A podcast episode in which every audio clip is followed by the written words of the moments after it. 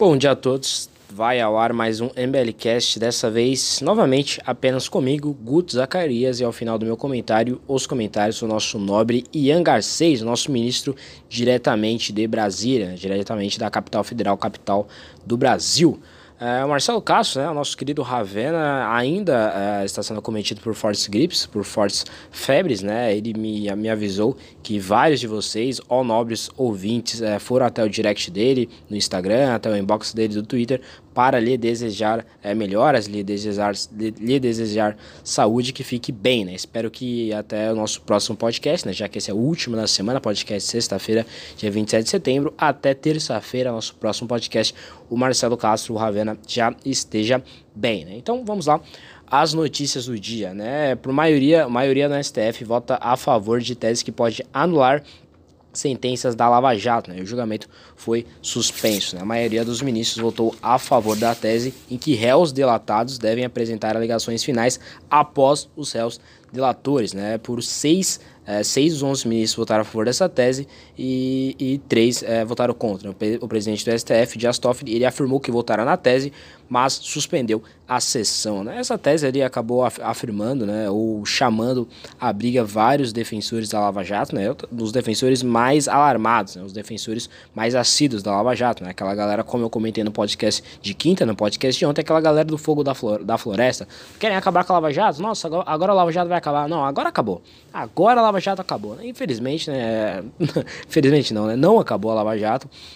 É, o, o Dias Toffoli disse que vai tentar propor uma modulação ali do entendimento, né, para deixar restrito, né, essa tese a determinados casos, né, ou seja, é, várias pessoas estavam dizendo que iria retroagir a benefício do réu, né, como o direito brasileiro é, é, roga, né, ou seja, se você faz uma medida a posterior da condenação, se essa medida, se for boa ao réu, ela retroage e fica tudo bem, né, agora se a medida ela, ela aumentar a pena ou for ruim ao réu, aí a pena não retroage, né, mas alguns advogados podem até tentar requerer com esse esse, com essa questão, mas o Dias Toffoli já disse que vai tentar propor ali uma modulação para restringir ainda mais esse entendimento. Se ele fará, não sei. Se ele, se ele realmente quer fazer, também não sei, né? Mas vamos aguardar, né? Ainda tem bastante tempo. Vamos ver as declarações de vários membros da própria Lava Jato, né? Do Tom Dallagnol, ou de outros procuradores, subprocuradores, né, da galera mais é, informada nessas questões. Né? Mas de fato eu acredito que não é o fim da Lava Jato de fato não é, não é o fim da Lava Jato, no próprio voto dos ministros, né, o próprio Gilmar Mendes, né, que votou uh, favorável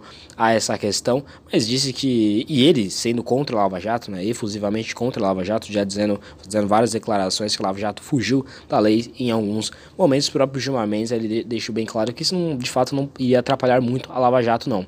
É, de, mas de fato a decisão é ruim, é, atrapalha o combate à corrupção no Brasil, né? Porque não entra necessariamente no mérito, né? Se, a, se, a, se essas condenações foram certas ou erradas, não entra nesse mérito. Né? Não diz, olha, as condenações foram erradas, é, foram a reveria da rei, da lei, foram ao arrepio da Constituição, não, nada disso. Apenas disse por um mero capricho ali que as alegações finais eh, deveriam ser após os réus delatores. Né? Ou seja, por um mero capricho ali você pode abrir margem para algumas solturas. Né? Obviamente não, não será todo mundo que será solto, mas algumas solturas sim poderá a, a, a ocorrer. Né? O que é, de fato acontece na justiça brasileira, ainda mais com um Supremo atuante, né? para mal. Né? O Supremo Tribunal Federal Brasileiro é mais um dos poderes que vem envergonhando a população brasileira em geral. Né? Obviamente isso né, na, nenhum daqueles papinhos de artigo 142, não, vamos acabar com o Supremo, fora tudo, não não, nada disso, mas de fato o Supremo Tribunal Federal ele vem é, fazendo algumas questões muito erráticas, muito erradas é, envolvendo a população brasileira. Né? Mudando de pauta, mas ainda de pauta na justiça, né? o senador Randolfo Rodrigues da Rede, ela deu, deu uma entrevista exclusiva ao MBL News, né? ao nosso blog lá, do qual eu sou editor e colunista, né? o MBL News. É, ele que é integrante do grupo Mundo Senado, ele afirmou com todas as letras que o governo federal, né? o governo Jair Bolsonaro, está agindo contra a CPI da Lava Toga, né? o que de fato é bastante esquisito. Né? É, o próprio Flávio, Flávio, Bolsonaro, ele é contra a Lava Toga, já deu algumas desculpas muito esfarrapadas sobre por que não assinou a, a CPI da, da Lava Toga. Mas nós não esperávamos que o governo federal, principalmente na pessoa do Jair Bolsonaro, fosse de fato contra, né? Ou seja, ao menos não tinha nenhuma informação muito concreta. Eu particularmente achava que sim, acho que o Bolsonaro, é, de fato, aí é opinião minha, né? Não necessariamente do MBL, não necessariamente do MBL News, etc. É, acho que sim, o Bolsonaro usou a questão do combate à corrupção para poder se eleger e está dando várias declara declarações de que não é um sujeito que quer combater com ênfase a corrupção. Obviamente não é corrupto, nada do tipo, não estou afirmando isso, mas combate à corrupção, por exemplo, o sujeito Sérgio Moro, que é obviamente alguém que quer combater a corrupção, está sendo uh, uh, deixado de canto no governo federal, né? como eu venho repetido há bastante tempo.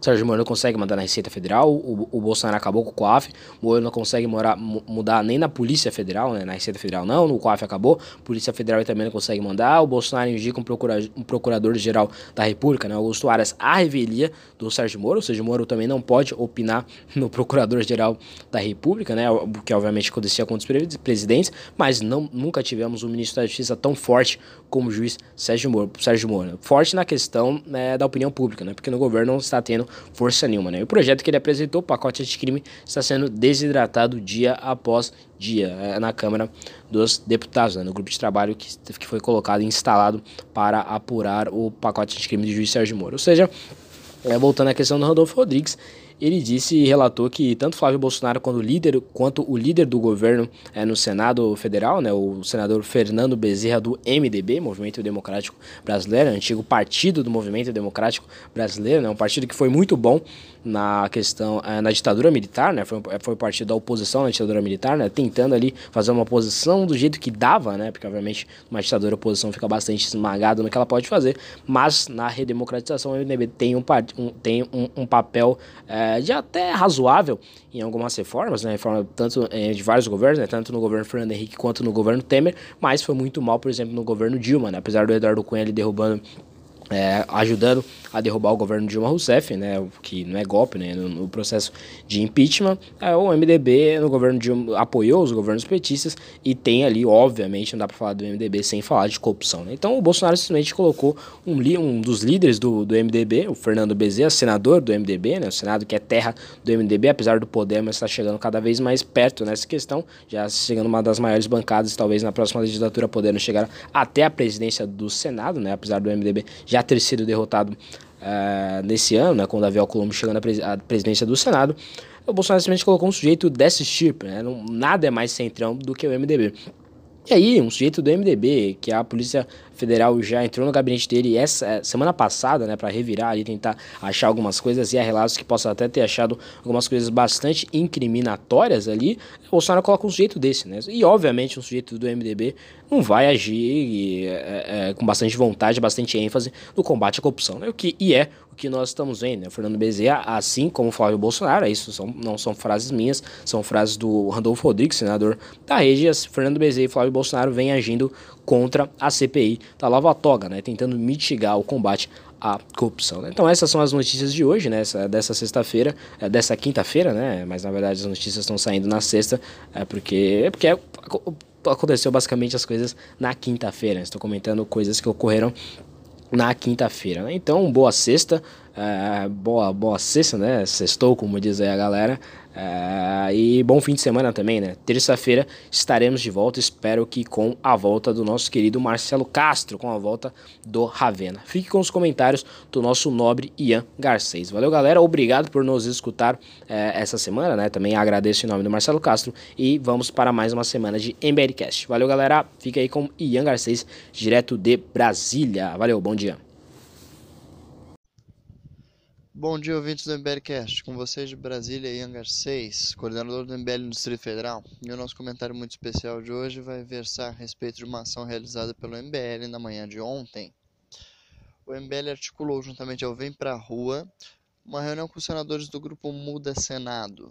Os senadores são envolvidos na articulação pela abertura da CPI da Lava Toga, que tem uma grande resistência por parte do Davi Alcolumbre, presidente do Senado, e pelo próprio governo, na figura de Flávio Bolsonaro e os senadores do PSL, porém não todos, porque alguns senadores do PSL estão neste bloco chamado Muda Senado, que tenta abrir a CPI da Lava Toga, tão importante nesse momento. O grupo discutiu nessa na reunião aberta à imprensa, que foi repercutida pelo antagonista e diversos outros veículos, as medidas necessárias para realizar a pressão articulada para obter o número de assinaturas necessárias para a abertura da CPI e para fazer com que ela seja despachada, ou seja, aberta, protocolada no Senado. Nos próximos dias vocês verão os resultados dessa articulação com a pressão específica em alguns senadores escolhidos para serem pressionados em cada estado também com o provável lançamento do placar pelo Vem Pra Rua e, finalmente, com as ações contra uh, Davi Alcolumbre, no sentido de fazer com que ele despache isso e que nós tenhamos finalmente a abertura desse CPI. Aguardem os deslances e com esse breve anúncio tenham um bom dia, uma boa tarde, Carpe.